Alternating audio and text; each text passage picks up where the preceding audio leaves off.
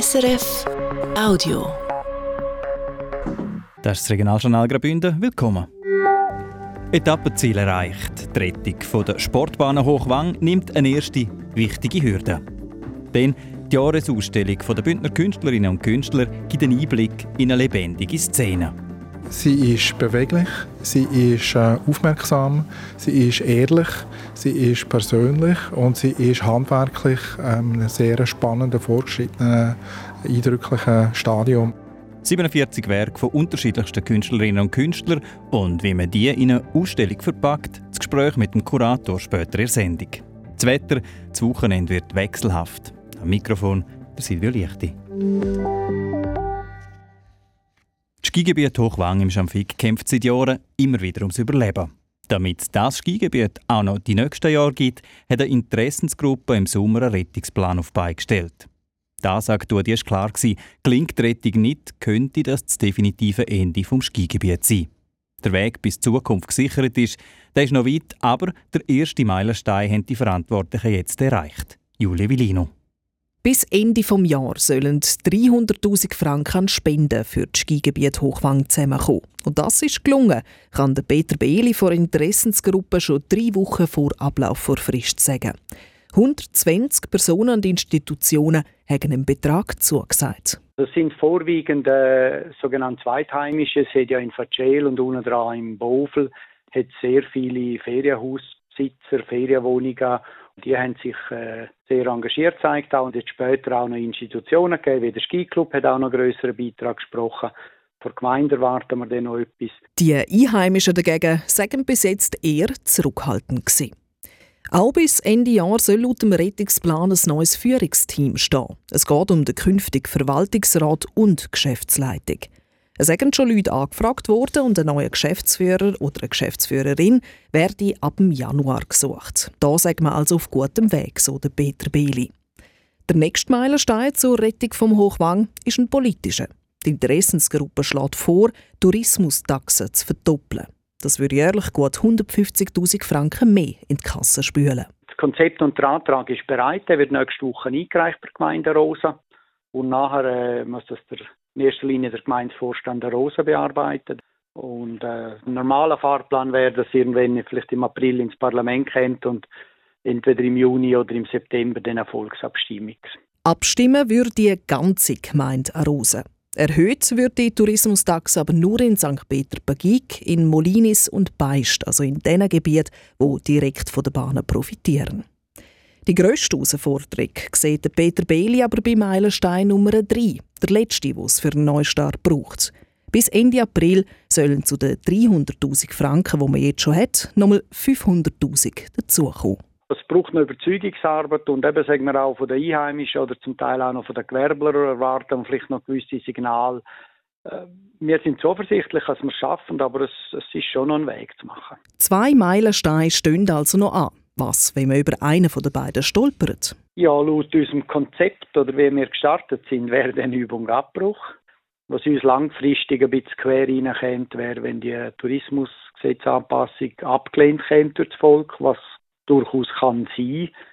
Dann würde uns halt ein fixer jährlicher Beitrag fehlen, wo, wo das Leben wesentlich vereinfacht hätte von der Gesellschaft. Dann braucht es einen Plan B.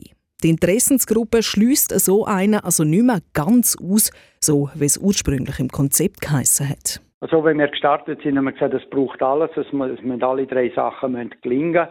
Jetzt sind wir natürlich schon recht tief drin und allem, also es würde einem immer schwerer fallen, zum Übung Abbruch machen, aber es ist immer noch möglich. Sollte alles so laufen wie geplant, könnten die Lifte auf dem Hochwang ab der Saison 2024-2025 wieder laufen. Diese Saison stehen sie trotz einem Haufen Schnee still. Laut der Interessensgruppe setzen wir alles daran, dass diese traurige Tatsache eine einmalige Ausnahme bleibe. Giulia Villino.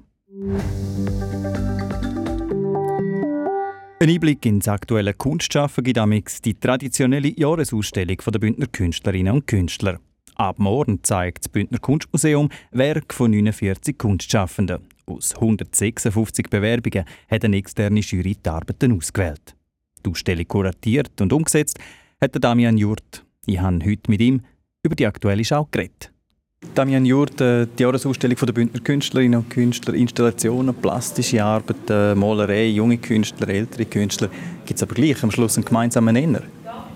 Es ist interessant zu beobachten, dass jedes Jahr ganz unterschiedliche Themen äh, in diesen Arbeiten zu sehen sind. Also das Thema Natur, das Thema Landschaft ist immer ein, ein, Thema, das äh, regelmäßig auftritt. Äh, es ist auch zu beobachten, dass das Jahr Künstlerinnen und Künstler doch vermehrt auch persönliche äh, Geschichten in ihre Werke legen. Das sind Themen wie Kindheit, die auftreten, das Thema Identität, unser Verhältnis zu, zum politischen Geschehen auf der Welt, unser Verhältnis zu Fragen wie äh, Klima und Natur. Das sind Fragen, die äh, in verschiedenen Arbeiten auftauchen. Insofern kann man durchaus beobachten, wie es gewisse äh, Themenschwerpunkte auch dieses Jahr wieder gibt. Eben der gemeinsame Nenner, den gibt es, der zieht sich so ein bisschen durch, beispielsweise bei dem Werk von Fadrik Adonau. Was sehen wir da? Der Fadrik Adonau hat ein, ein Tetrapack geformt aus einer Rinde von, von Birkenholz. Er hat das wirklich ganz akribisch als Tetrapack nachgeformt. Er präsentiert äh, das Objekt auf einer Zinnplatte und Zinn ist das Material das man ganz früher für Konservendosen verwendet hat. Also man sieht das sehr schön, wie er eigentlich das Thema von der Konservierung, von der unseren Umgang mit Lebensmitteln und letztlich auch mit äh, Rohstoffen auf eine sehr poetische, spannende Art und Weise verbindet. Und da sieht man doch schon auch sehr stark, wie, wie wichtig ihm persönlich die Themen sind und wie er halt auch versucht, eine Reflexion darüber zu schaffen, wie unser Verhältnis zur Umwelt und äh, äh, Welt letztlich könnte sich entwickeln oder wo auch Probleme da drin sind. Jetzt eine Jahresausstellung zu kuratieren, eine Jahresausstellung zu machen, das ist eigentlich für einen Kurator etwas nicht so Alltägliches, weil äh, die Vorgehensweise ist anders. Die Jury, eine externe Jury wählt aus, eben die 47 Werke, und dann heißt es, bitte schön machen. Ist das schwierig oder ist das äh, einfacher? Es ist bereichernd. Es ist total spannend, weil man kommt eine, eine Auswahl über von Künstlerinnen und Künstlern, von Werken von Künstlerinnen und Künstlern.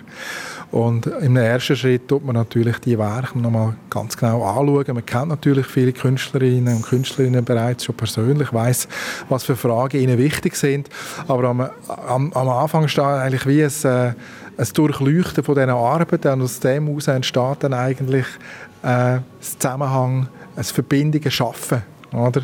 Und mit dem Ziel, dass er immer jede Arbeit natürlich möglichst gut zur Geltung bringt. Die Idee kommt nicht von Ihnen. So ist es wirklich umgekehrt. Sie gehen auf die Suche, was könnte man, wer könnte man einladen. Ist vielleicht schon eine Idee im Hinterkopf. Und da ist es eigentlich ein Wundertüte am Anfang. Das ist genau so. Es ist aber interessant zu beobachten, wie man sich dann auch kann, kann leiten von diesen unterschiedlichen Themen. Also ich lasse mich wirklich inspirieren von den Themen, die in dem Werk bereits angelegt sind. Also ich würde jetzt nie einfach mir irgendein Thema ausdenken und dann probieren, die Werke irgendwie in die Themenbereiche hineinzudrücken. Ich mache genau das Gegenteil. Ich schaue, was für Themen, was für Fragen, was für Ideen sind in den Werken der Künstler schon angelegt und lasse mich von diesen Themen dann leiten in Bezug auf die Ausarbeitung der Ausstellung. Und so einen roten Faden reinzubringen, ist das äh, schwierig? Es ist, es ist immer ein kleines Wunder, wie es am Schluss alles sich wunderbar zusammenfügt. Ich bin selber auch immer wieder verblüfft, wie, wie wunderbar das aufgeht. Und es ist, zeigt aber, glaube ich, letztlich auch, dass all die Werke sind einfach vielschichtig, haben ganz unterschiedliche Bedeutungsebenen und lassen sich sehr gut aufgrund von dem auch immer wieder in spannende Zusammenhänge bringen. Sind Sie nie am ähm, Punkt gestanden, wo Sie gesagt haben, das Werk passt jetzt einfach nie rein? Es gibt immer einen Ort, es gibt immer eine Lösung, es gibt immer Überraschungen, es gibt immer äh, spannende Verbindungen, die zu schaffen sind. Das ist genau das Faszinierende an so einer Jahresausstellung. Die Ausstellung liefert einen aktuellen Blick über das, über das aktuelle Schaffen von der Bündner Kunstszene.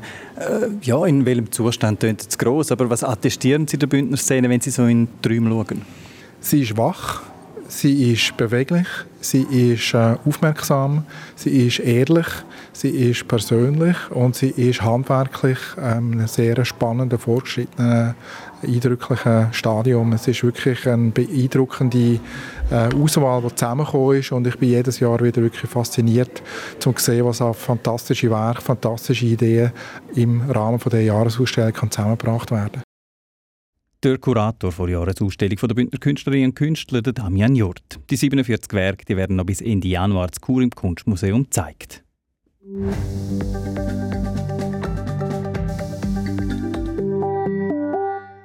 Seit 40 Jahren ist das Kloster St. Johann zu Müsteier Weltkulturerbe von UNESCO. Es hat als erste Städte das, das Label gekriegt, zusammen mit der Berner Altstadt und dem Stiftsbezirk St. Gallen. Dass das Label nicht nur eine grosse Ehre, sondern auch ein Haufen Arbeit ist, zeigt das Beispiel vom Verein, wo das Weltkulturerbe St. Gallen pflegt und schützt. Karin Kobler.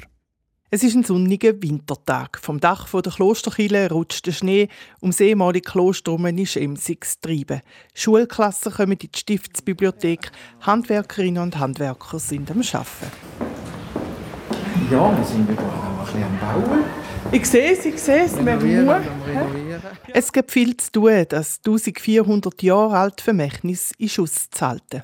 Ja, wir haben natürlich den Auftrag, äh, und, und das ist der wichtigste auch, das eben natürlich zu erhalten, unversehrt zu erhalten, dass es so auch der nächsten kommenden Generation zur Verfügung steht. Und das ist eine Verpflichtung, wo, wo viel Engagement braucht, viel Geld braucht, äh, ja, so ein Erbe zu erhalten sagt Thomas Frank. Er ist Verwaltungsdirektor vom katholischen Konfessionsteil vom Kanton St. Gallen und momentan der Präsident vom Verein Weltkulturerb vom Stiftsbezirk.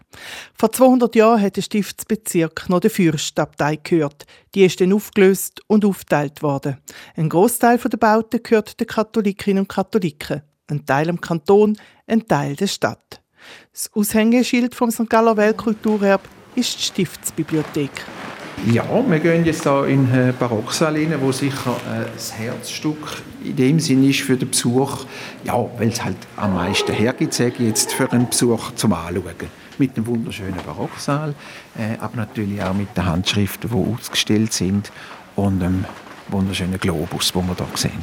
Eine Sammlung von Schriften, die zurückgehen bis ins Mittelalter, wo man dank dem Label auch gut vermarkten können, sagt Thomas Frank. Das Label ist, äh, das ist, ein, das ist wie eine, ein Qualitätssiegel, das man da überkommt und da wären wir natürlich attraktiv, äh, vor allem auch für ausländische Gäste, die jetzt nicht direkt kennen. Für die ist das immer wichtig, ah, ein Welterbe und da gibt es etwas Spannendes und etwas Schönes, etwas Hochrangiges anzuschauen und das züchtet, das ist so. Es ist aber längst nicht nur der Tourismus und ein altes Erbe, das verstaubt. Auch Wissenschaftler kommen hier hin. Man kann es so zusammenfassen von, von den Aufgaben bewahren, beleben, begegnen. Das sind die drei Schlagwörter. Der Stiftsbezirk sei nicht tot, sondern lebe. Da werde Politik gemacht, sechs Kantonsgericht, der Bischof wohne da, die katholische Oberstufe, Bubenfladen sei da drin. Auf dem Gang treffen sich Schülerinnen und Schüler und Leute aus fremden Ländern.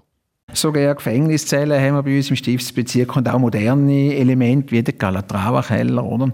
von Santiago Calatrava, wo da mit der Notrufzentrale und dem äh, Pfalzkeller da zwei, denke ich, ja, wichtige Orte geschaffen hat und wo sich sehr gut, obwohl es ganz einen anderen Baustil haben, aber sehr gut da einfügen.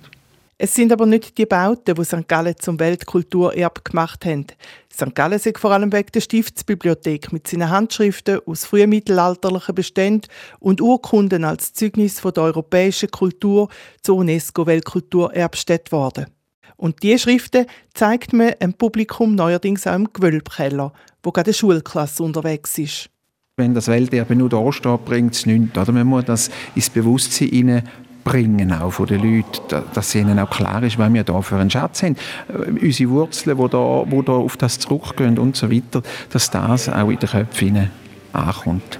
Der Thomas Frank geht zu einem Touchscreen von einem grossen, goldigen Buch hinter dicken Glasscheiben und sagt, wir können da mit der digitalen Vermittlung so mal in ein Buch hineinblättern, weil ja sonst nicht möglich ist im Original. Also da dürfen wir es jetzt via, via einem, einem, einem Touchscreen-Bildschirm wirklich mal ganz detailliert anschauen, anzoomen und so mal ein Detail anschauen von so einer wunderschönen Prachtshandschrift aus dem frühen Mittelalter. Die UNESCO schwätzt nicht viel drin. Sie können selber bestimmen, wo sie den Hebel ansetzen beim Weltkulturerbe. Voraussetzung sind für den Managementplan, ein wissenschaftlicher Beschrieb, eine gute Dokumentation und gute Strukturen. Und da setzt sie auch den Verein an, der 2012 gegründet worden ist und wo die katholische Administration, der Kanton, die Stadt, das Bistum und St. Gallen-Bodensee Tourismus drin vertreten sind. Im Moment sind eine der grossen Herausforderungen im Barocksaal der Stiftsbibliothek, um die Handschriften so zu pflegen, dass sie möglichst keinen Schaden nehmen. Das Klima tut ihnen nicht mehr so gut. Im Sommer ist es einfach sehr warm im Barocksaal Natürlich auch angetrieben durch die vielen Besucher. Und da sind wir jetzt dran an einem Projekt, wie bringen wir Temperatur wieder oben runter in dem äh, Barocksaal rein. Das kann man einerseits mit einer mechanischen Lüftung machen, mit einer Kühlung, aber da gibt es auch andere interessante Ideen, wie mit einer Begrünung vom Gallusplatz, also Bäume, wieder einen, einen, einen Wald aufziehen und so weiter. Das sind alles Ideen, äh, die da sind, die wir jetzt genau anschauen müssen. Die Aufgaben gehen also sicher nicht aus. Wir sind in der Pflicht, sagt Thomas Frank, und zwar nicht wegen der UNESCO, sondern wegen dem Erbe. Das Label haben wir erst seit 40 Jahren. Das Welterbe ist 1000, äh, ich sage jetzt 400 Jahre alt. wenn wir ganz auf den Anfang zurückgehen von Gallus, oder? Und da hat man noch nicht von Welterbe geredet. Und man hat das über die Jahrhunderte fertiggebracht da dass das so zusammenbleibt. Die Kontinuität von dieser von 1400 Jahren Geschichte. Ein grosses Volksfest gibt es übrigens zum 40-Jahr-Jubiläum nicht. Man warte, bis wir dann das 50-Jährige feiern können. Der Beitrag von Karin Kobler.